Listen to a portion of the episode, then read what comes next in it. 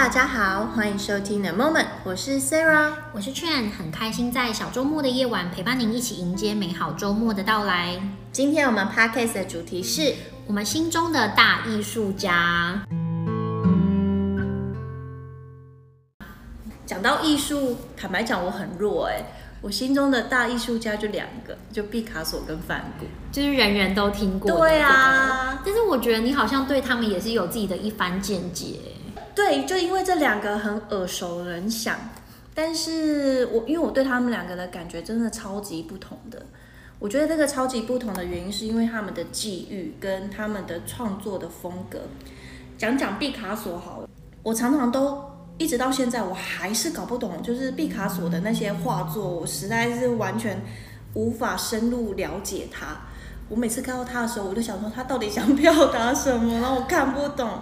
可是毕卡索却可以是在他有生之年很有名气之外，他又过得非常的富足。那梵谷每次看到梵谷的画作，我都可以感受到一些东西。我觉得我很难用语言或者是文字很真实的阐述我感受到的东西。可是我看着他的画作，我自己知道我心里面会有一个哀伤，或者是我可以感受到某一些情绪。甚至有一些画作会让我觉得突然有一点平静，类似这样子，所以是有一点像是透过那个画面，然后去触动到你心里一些东西，然后你是可以被疗愈，或是说勾起心里面比较深处的某一些东西，这样子。对，而且甚至有时候我会很想要了解他在创作这一幅画的时候的那个当下，他可能经历了什么，或者是他。想要透过画作来告诉别人什么，就是我会想要了解他。对。可是毕卡索，我就是看过就哦飘走了这样子。嗯。但是梵谷的画作会让我很想要再深入的了解他。嗯。可是因为梵谷的生平，我觉得好辛苦，好辛苦，我就会觉得啊，我好心疼这样的人，而且我又会觉得，如果今天是我的小孩，好了。因为毕竟自己是妈妈，就会很容易有时候会把孩子带进去。我就会觉得，如果今天是我的小孩，我好希望他可以是毕卡索，而不是范谷这么的辛苦这样子。但我觉得对你来讲，在你心里面比较能够去影响到你的，其实是范谷。对对，这是一个很矛盾的地方，就是。其实，在我心里面，我最最喜欢的那一个角色，如果以这两个来讲，我最喜欢的会是范谷嘛。可是我又会希望，如果今天是我自己，或者是是我的孩子的话，我不希望成为像范谷这样子。即便他的画作，或者是即便他的生命经历，一直到现在都还非常的让人怀念。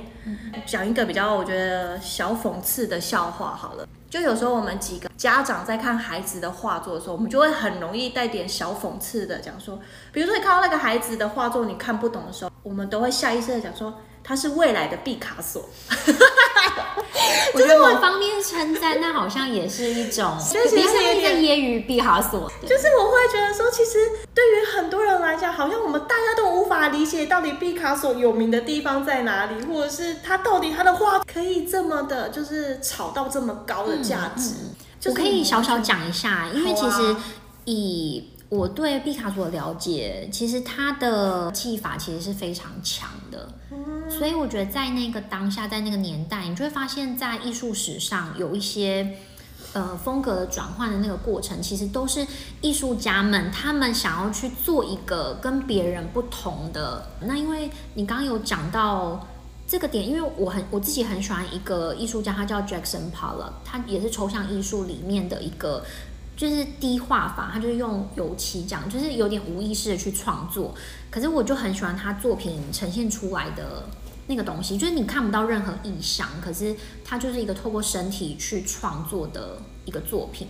那我就觉得，其实对艺术家来讲，比较是他们在尝试做出一个好像与众不同，他跟作品之间的对话跟连接。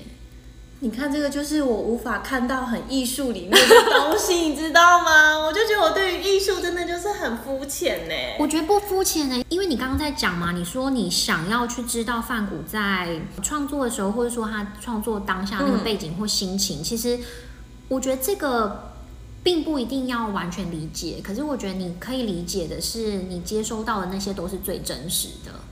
因为对我来说，我觉得当一个作品被创作出来的时候，嗯、其实会透过我们的眼睛或我们的感受去变成是我们的作品。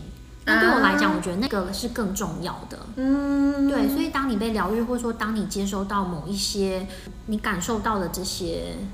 我觉得那反而是更重要的点呢，就是在艺术的这个存在。嗯嗯，因为像你讲到梵谷嘛，那我自己很喜欢另外一个艺术家，他叫草间弥生。如果不知道他这个人，但大家一定都知道他的作品就是有很多点点，对，充满各种点点。如果你大概了解，你就会发现原来是他的疾病让他，就其实他画出来的画面就是他看到的画面，所以他看到的画面全部都是布满点点这样子。啊，是哦，我还真的不知道。对。可能大家就会觉得哦，他就是一个好像为了做而做。当你真的了解，你就会发现，原来是他身体的某一些限制。可是因为他非常专注在他的创作，他那时候即便已经到了八十几岁，他还是每天去工作室。嗯嗯。然后他的呃创作都非常大型，然后他有他的坚持。我也很喜欢有一个叫张让的作家，他说：“为什么只有痛苦才能激发创作？”嗯，好有感觉哦。所以我觉得，就像你讲到范谷，讲到，然后我想到草间弥生，我觉得其实他们都是在那种身体很受限制，或者说身体疼痛，或是在一般人看下来，他们其实精神上就是有点 psycho 的状态，但是他们的创作其实反而更能触动到我们哎。你讲到这个，我就想到说，我有一个朋友，他很喜欢收集某一个画家的画。这个画家我不认识，但是他也没有，他也不是说非常非常有名还是什么。可是因为有一次我在他们家看到了墙上一幅一幅画，我很喜欢，然后我就说，哎，这个我好喜欢。可是这个是我们现在他还在世的这个画家。然后我这个朋友就讲说，这个画家他只有在他忧郁症发作的时候，他才会作画，因为。在那个当下，他才有办法画出这一幅又一幅的画。我其实觉得蛮讶异的，可是我在看那些画的时候，我好喜欢呢。虽然我无法很真实的去表达说我感受到了什么，可是我真的好喜欢。它不是像一种我们好像马上就能够理解它要传达给我们什么，可是透过它的颜色跟它的一些构图，我不知道为什么我会觉得我很喜欢那个画。呼应你讲就是很痛苦的时候，我们会激发。可以去激发创作，对、嗯，我觉得这也是古人呐、啊。比如说那些诗人不得志的时候，他们写出很棒的这些诗，然后流传千古。对啊，比如说像苏东坡这样嘛。对啊，所以我觉得 其实好像也因为这样，你才有办法，就是让世人都知道你。哎，就是生活过得太顺遂的时候，反而。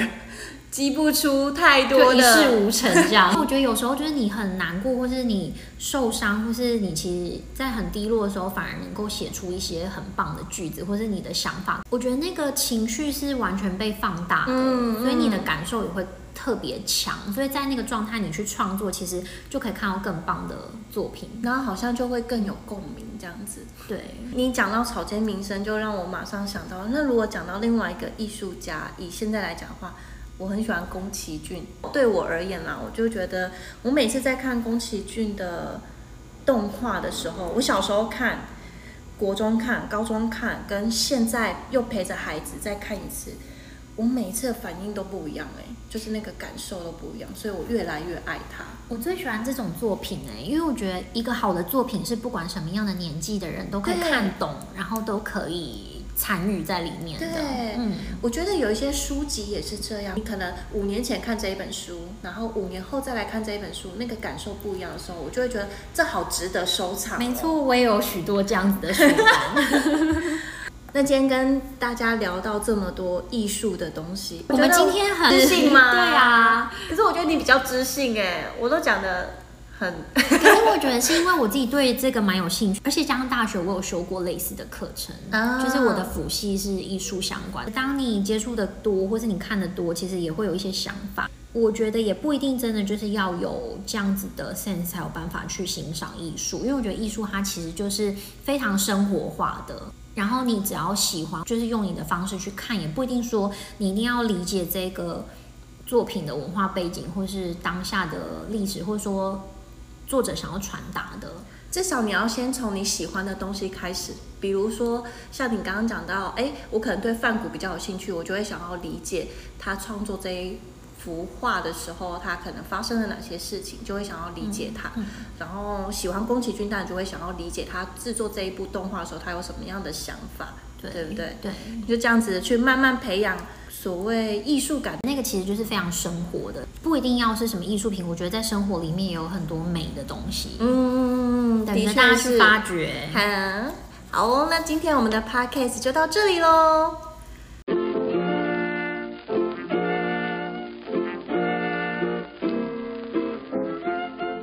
谢谢大家的收听。如果喜欢我们的 podcast，欢迎按下订阅键哦，也可以分享给你的亲朋好友。期待下周五与您线上再相会。如果有什么大家想听的话题，也欢迎你留言给我们哦。拜拜，拜拜。